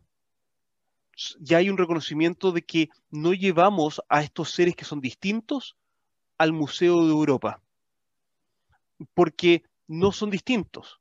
Son otras personas, son otras personas que, que, vivimos distintos. Eh, a mí me ha pasado, trabajando acá, que cuando he tenido en, clase, de repente, polinésico, que yo me he quedado impresionado de lo grande que son. Y, yo me veo, yo soy un callo de un metro ochenta y me, y me he sentido minúsculo, minúsculo. Pero de ahí a verlos como un ser distinto o verlos como un ser brutal o ver eso ya no, no, ocurre, no debería ocurrir y no es la visión que tenemos del, del mundo. Tenemos el caso más explícito, que es eh, los indios de Cleveland, que es el equipo de béisbol de Estados Unidos. Los indios de Cleveland, y acá, por acá lo tengo, eh, comenzaron ellos, ¿dónde está? El equipo nació en 1903. Fue, fueron renombrados, ya venía de, el béisbol en Estados Unidos comenzó en 1869.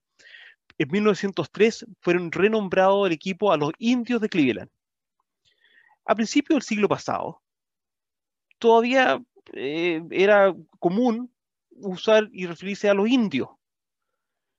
Pero, ¿qué pasó? Ya estamos en el siglo XXI y el 2017, ya hace cuatro años atrás, cuatro años, vamos para cinco, que se decidió los indios de Cleveland no van a usar más la figura de Chief Yahoo, que era la mascota, en su simbología como equipo o, o en su simbología corporativa, porque no es apropiado. Ya no es souvenir. No es, souvenir. Y, el, Chief Yahoo, que es una, terminó siendo una caricatura en cuanto al, logo, es muy bonito, em, tuvo una evolución de ser básicamente un piel roja a lo que es esta caricatura piel roja. Y el 2019 se decidió de que no va a haber más venta ni producción de productos que sean alusivas a Chief Yahoo. ¿Por qué? Porque hoy entendemos los derechos indígenas. Entendemos que los pueblos indígenas, los pueblos de la tierra actual, fueron pasados a llevar.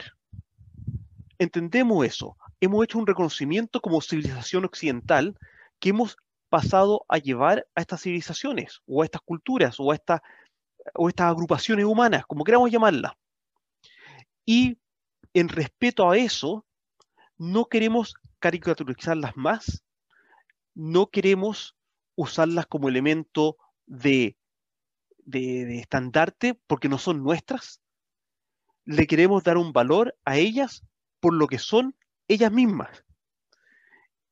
Tema cual los Washington Redskins, que ni siquiera llevaban el nombre de una, de una etnia de tierra, el año pasado tuvieron que tomar la decisión de vamos a eliminar el nombre Redskins y vamos a referirnos netamente como Washington Football Team hasta que no podamos pensar un mejor nombre para el equipo. Así de drástico.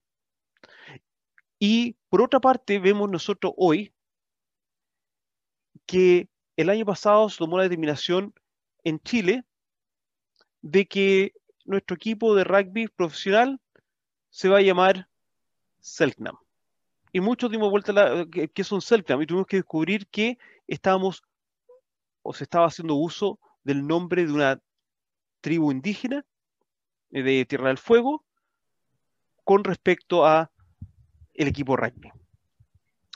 La masa a los cahuescas. Exacto. Y, el, y, el, tema y el, tema es es fue la decisión más acertada con respecto a nombres con respecto a la evolución que estamos teniendo como civilización en el año 2021, 2020, tal vez no, pero se tomó. Eh, pero si se toma esa decisión, desde el punto de vista mío, si se toma esa decisión de usar el nombre que no nos corresponde, eh, ¿cómo lo vamos a usar y cómo vamos a enaltecer a esa comunidad que ya no existe, y no caer en la, no sé cómo decirlo, caer en esto de que es, básicamente una caricatura y, estamos usando una cosa acá, una cosa allá, que se va a ver cool. Porque ese cool no nos pertenece a nosotros. ¿Por qué no nos llevamos los guasos? Si en la zona central, básicamente también donde está jugando este equipo, eh, somos básicamente una zona guasa. Eso es lo que nos caracteriza un poco más. ¿Y por qué no fue? Por lo mismo que tú decías, pero decías, ¿por qué no, por qué no un nombre mapuche?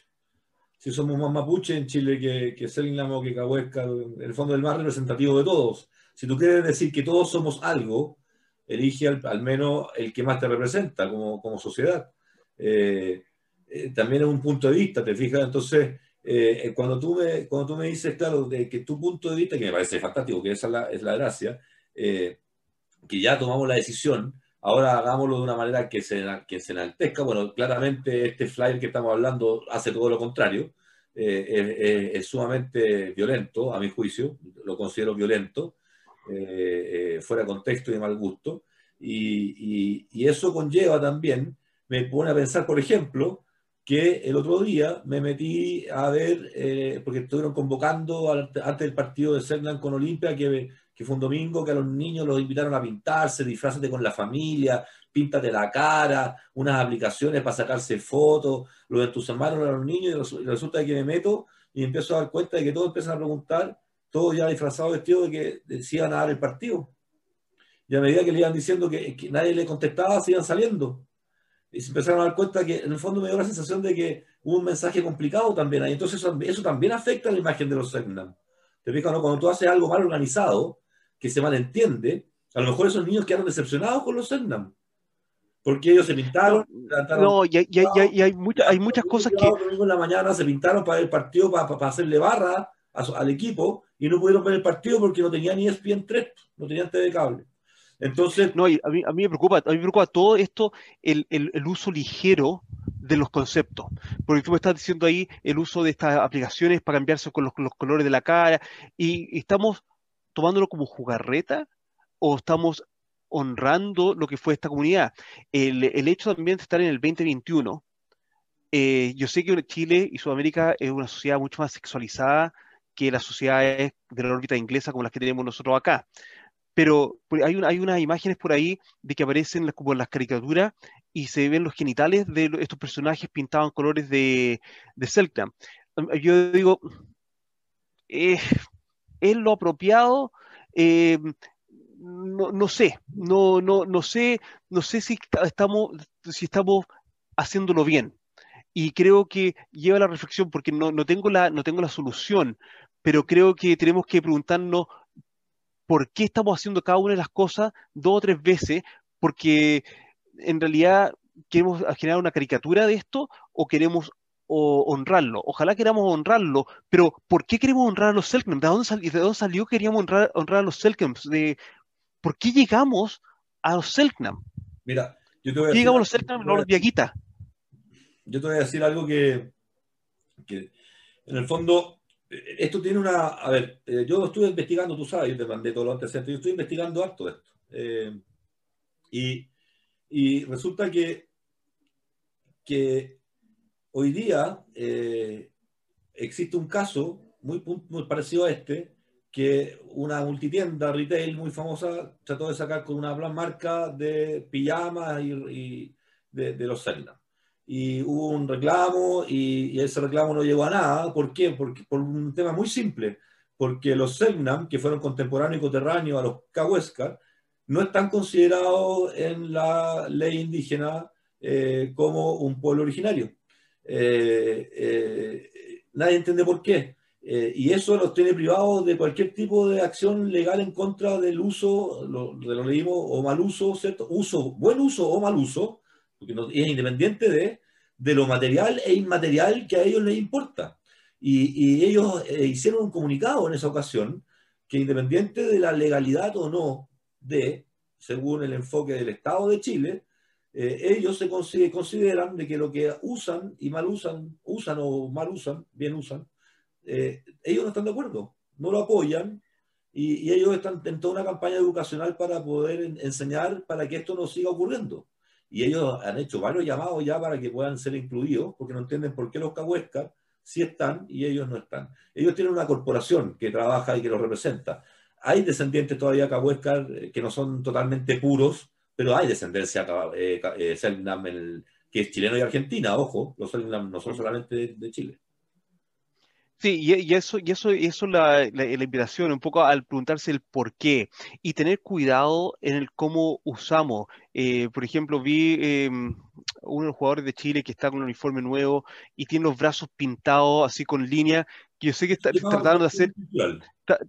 y, eso, esa apropiación cultural que se está haciendo del uso, porque apropiación, y esta discusión la tuvimos con, contigo, Gustavo, es que no es que, no es que, es lo que un poco lo pasó cuando los, europeos occidentales llegaron a, América, llegaron al, resto del mundo, que tomaron propiedad de lo que eran los terrenos, de lo que eran lo que las cosechas, y, desplazaron a los, pueblos indígenas. En realidad, en, realidad lo que estamos haciendo nosotros en este momento con Selknam, de que decidimos que vamos a usar Selknam, vamos a usar Selknam y ahora voy a, voy a más encima dibujarme las mismas pinturas en los brazos.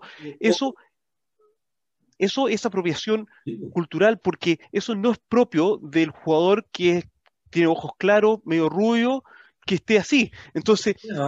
Fran, es que independiente de que esté o no considerado en la ley indígena como, como pueblo de origen, Chile tiene firmado muchos tratados internacionales respecto de lo que es propiedad intelectual.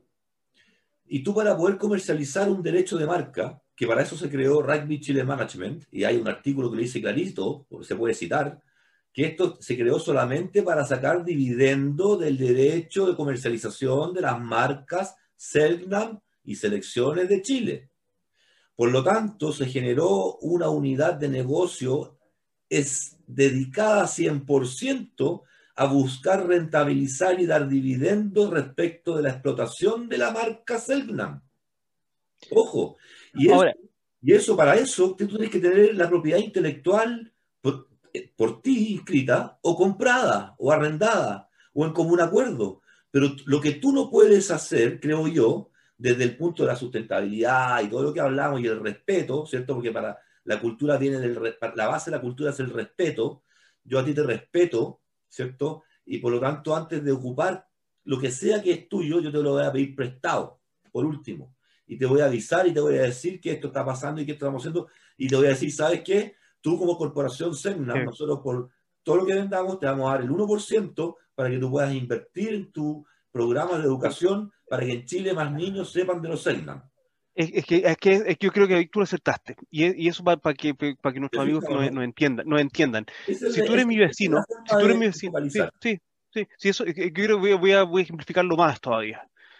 Si tú eres mi vecino y necesito que me prestes la, el rastrillo tuyo para coger la hoja, te lo voy a pedir prestado. Ojo, aunque esté en la vereda, aunque esté en la vereda, Exacto. voy a árbol. Ojo. Exacto. Yo sé que es tuyo, Ojo. Pero te lo, voy a, pedir prestado y después te lo voy a devolver, ojalá más limpio de lo que estaba. Y si no estaba ahí, voy a esperar a que aparezcas para pedírtelo. Y no voy a decirte, se lo voy a sacar mientras no estés.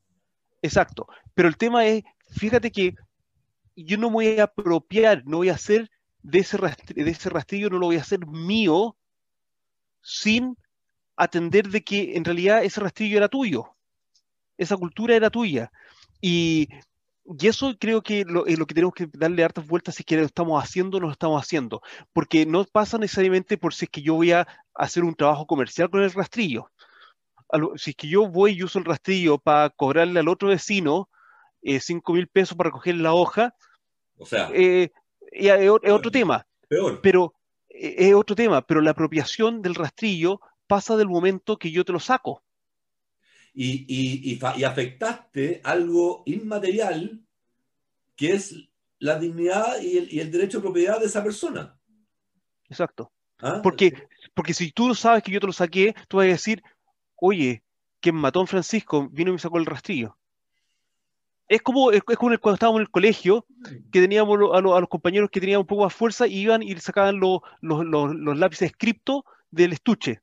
Y al final no me, no me atrevía a decirles nada no, no yo, ¿me entendéis? Pero nadie se atrevía a decirle nada porque era el más grande del curso, bueno tú. Es lo mismo, ese gallo más grande del curso se apropió de esos scriptos para pintar, sin pedirle permiso a nadie. Mientras que a lo mejor igual se lo hubiesen prestado, si voy y le digo, Gustavo, préstame los, préstame los scriptos, y a lo mejor hago una pintura que la puedo vender, o a lo mejor hago una pintura que me saque un 4. No sé, pero da, lo mismo. El, concepto es... Este, se están beneficiando las partes porque tú estás enriqueciendo una relación, no destruyéndola. Exacto. Exacto. Que tu vecino va a ser vecino siempre. Entonces, ¿cómo vas a andar jugando a la escondida al pillo con él si te pillas, se te acabó la relación con el vecino? Ahora, quiero, quiero, hacer, quiero hacer una salvedad acá. Ojalá que nosotros hablando de este tema no resulte, no resulte que hagamos una, aberración en Chile con respecto a encontrar a tres descendientes de algo Selknam y ahora los llevemos a la cancha o le saquemos fotos y las pongamos, los pongamos en la página. Por favor, no hagamos esas aberraciones. Bueno, de porque hecho, no pasa por eso. De hecho, traten de no hacerlo porque si lo hacen, ya sabemos que no son Selknam de verdad, porque los que quedan descendientes están bajo esta agrupación y ellos ya no hacen ese tipo de actividades, sino que simplemente educacionales. Entonces, si lo van a hacer es porque no, no son.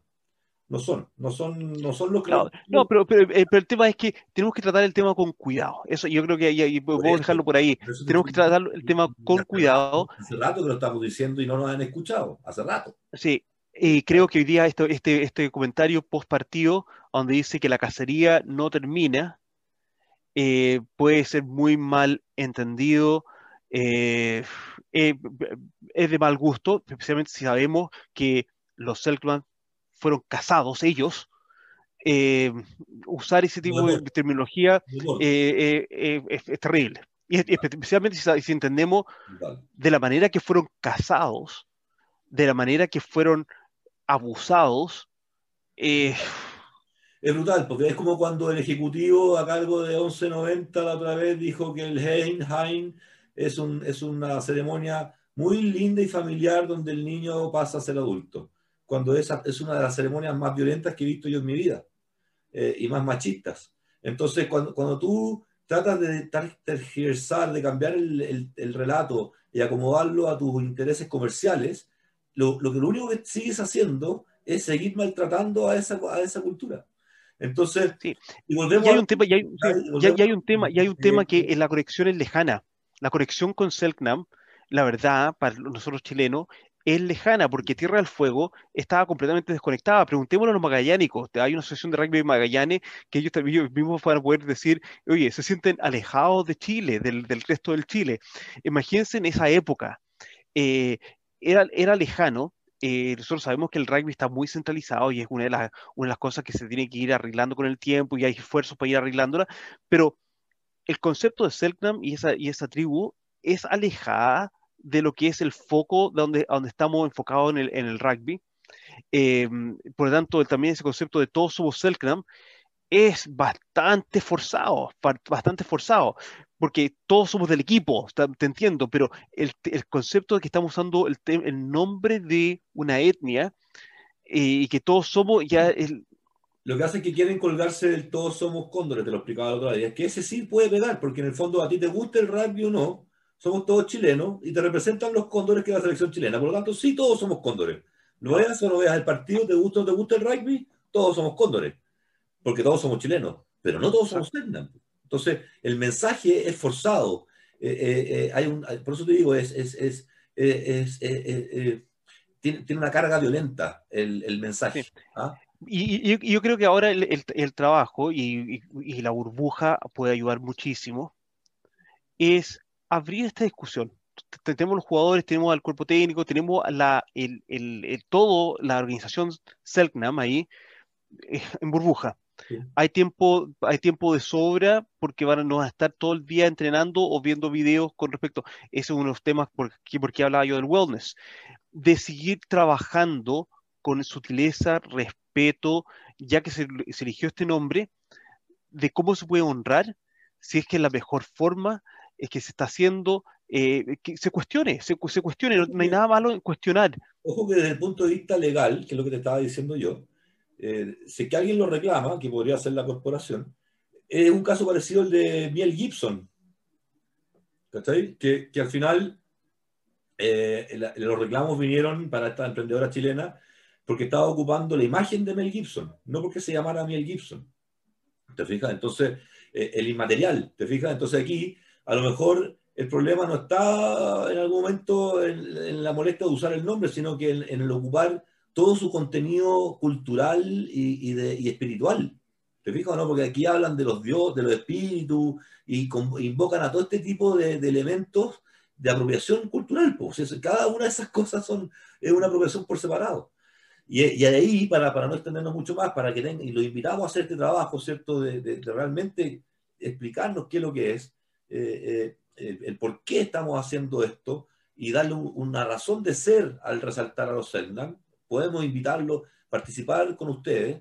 Y lo mismo queríamos proponerles también, tratando de vincular un poco con esto, eh, a, los, a los peques, yo siempre le digo a los niños, a los cabros, de, de, de, a los jugadores de Selnam que tienen este emprendimiento, que mostraron cierto con esta iniciativa de reciclaje, que lo aplaudo y tú sabes, y tú también lo aplaudes y lo aplaudimos, eh, pero también hay que tener cuidado.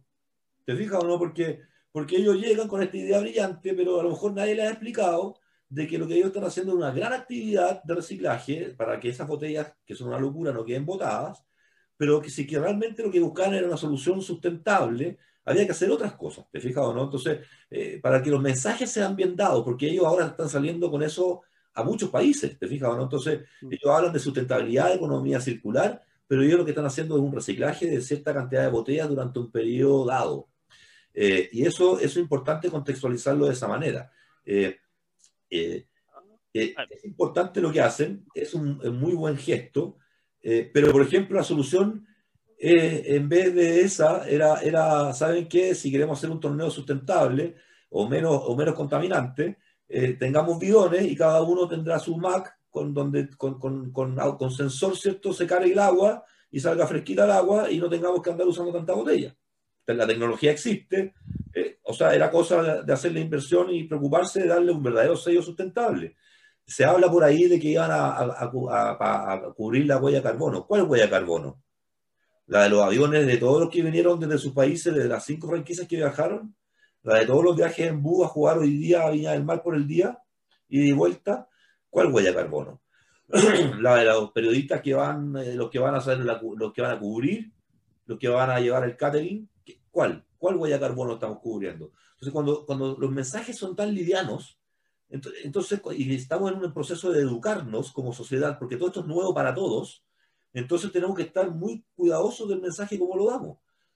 Otra idea, por ejemplo, fantástica la, inquietud de, los cabros de decir, oye, ¿qué hacemos con esta cantidad de botellas? Ya no podemos hacer lo otro, ya nos están dando botellas. Bueno, ¿sabe qué? Busquemos al valorizador o al reciclador de la comuna y le decimos, tome, usted vive de esto.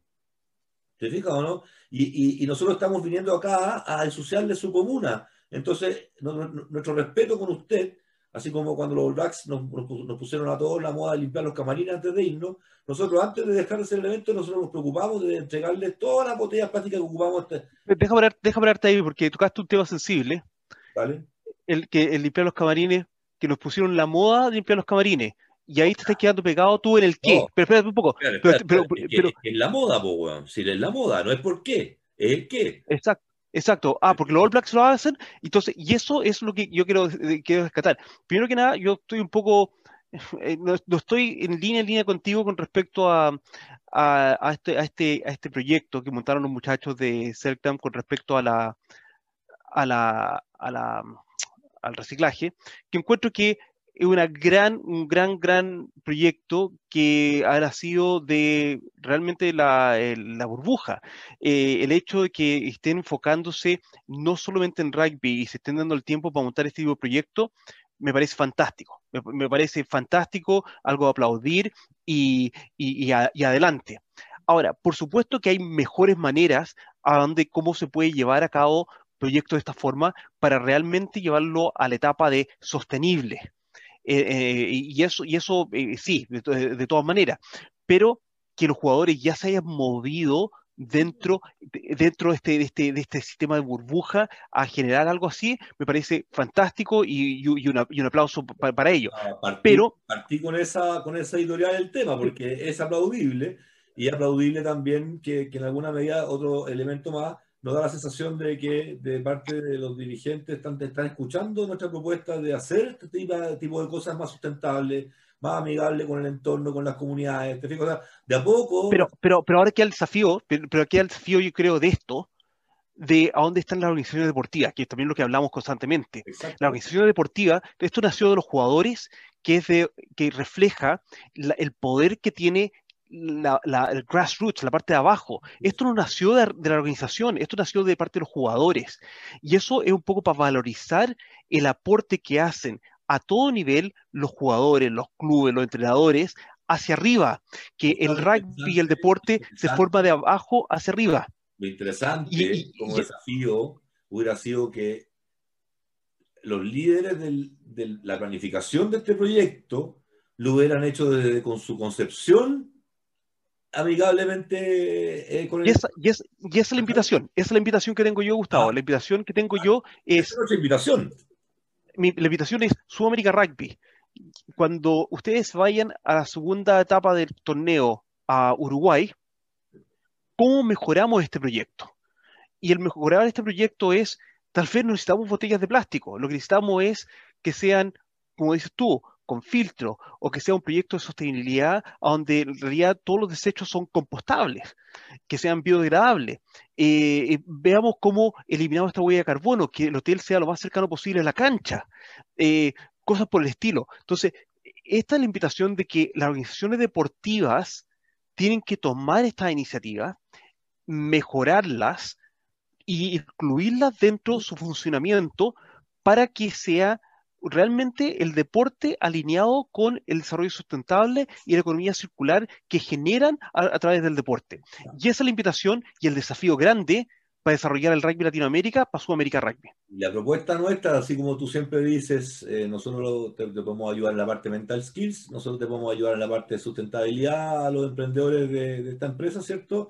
Para que sus iniciativas se contextualicen en el, en el entorno porque esto no se puede hacer aislado de donde sale la botella, ¿me entiendes? O sea, eh, si no, ¿qué saco yo con agarrar esas botellas del estadio y llevármelas 5 kilómetros más allá?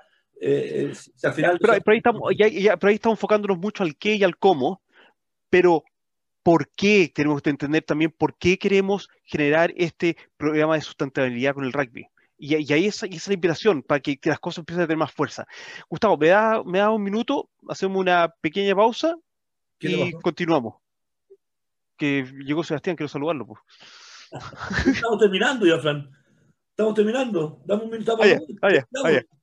Despidámonos. No, no, si ya estamos listos. Espera, espera, espera, que se asume, eh, asúmete. Ya. Espera, que se asume. Espérate, no, espera. Ahí está. Esto que le suelto al padre. Dale un beso y ya te, lo suelto. Se nos quedan dos minutos. ¿Pero ahí? ¿Te el tiro o te No, no. Ah, no, no, no. ¿You going now? Dos minutos. Sí, va, a esperar. Ya, saluda, Sebastián. Ya.